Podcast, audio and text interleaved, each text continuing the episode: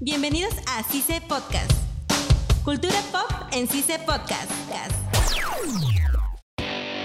Bienvenidos a CICE Podcast, yo soy Pilar Rivadeneira Diana Neira. Lucía Humada. y en este nuevo episodio de CICE Podcast hablaremos sobre cultura pop. Eh, chicas, yo creo que este, en el cine o en tanto la televisión, imagino, no tengan cable o no, habrán visto lo que es este, la saga de Rápidos y Furiosos. Sí. Al menos una película. Yo me, vi- yo me he visto todas las películas, pero no, no, no me sé todos los, o sea, no me sé el orden. Cronológicamente. Ya. Ajá, pero sí me las he visto todas y pues para mí es lo máximo. No, si no me recuerdo, creo que la primera es donde Toreto se conoce como este, el actor Paul Walker, que ahorita no me acuerdo cuál era su nombre, creo que era Brian.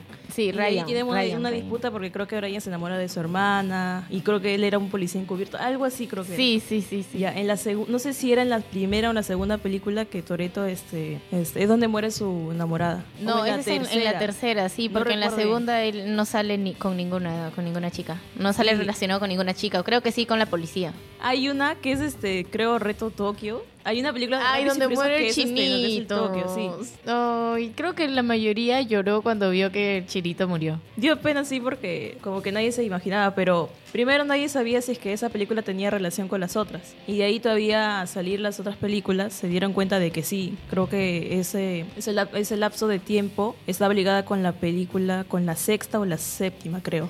Sí, creo Y- que era la venganza de uno de, de uno de los mafiosos que estaban persiguiéndolos a ellos y ellos querían atrapar a los mafiosos, ayudar a la policía y todo eso, algo así. Sí, creo. Y de ahí creo que, no sé, s- a ver, decir en la séptima, donde Toreto se en- reencuentra con su novia, la que supuestamente estaba muerta, pero Sí. no estaba muerta, sino que le habían lavado el cerebro. Sí, le o algo habían así. hecho que pierda, o sea, ella había perdido la, la memoria en el accidente y ellos hicieron que ella se olvide de todo lo que tenía relacionado con Toreto y la familia de que, que ellos conformaban, ¿no?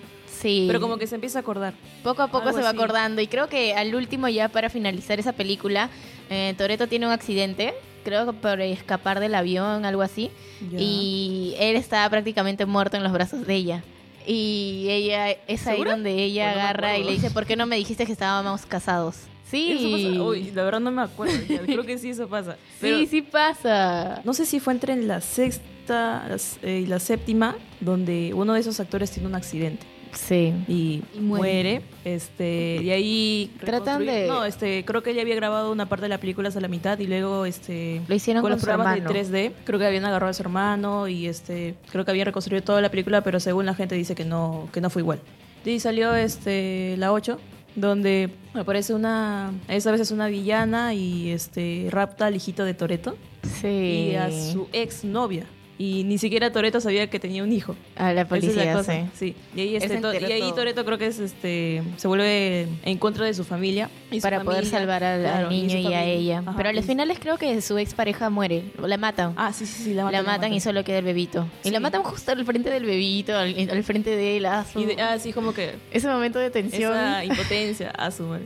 La última que ha salido es como que un spin-off, no sé cómo podría decirlo, que es este de la gente policial que había salido en las 5. Sí, en sí no la he visto ni me ha interesado verlas porque en las críticas dicen que no, no es tan llamativa la película como para verla o como para darle unas buenas Yo críticas. solo he visto el tráiler, no vi la película, pero co- creo que como el tráiler me bastó. Sí, me, creo que el- ellos se llevaban mal, ¿no? Sí, los dos protagonistas los dos. y se juntan para luchar contra alguien que es como un tipo Steve Rogers, este, un Capitán América que creo que adquiere superpoderes, que tiene superfuerza, algo así. Ya. ¿no? Entonces, si ¿Ah, viste sí? el tráiler, sí, es como que se inyecta algo y tiene superpoderes. Y Es como que, pues, no, y claro, es Qué como ra- que ya sale de la realidad. ¿Qué tiene que ver una cosa? ¿Qué tiene que ver Rápidos y Furiosos con eso? Es como que ya es como que me desanimé en verla y ya, hasta ahora no la he visto.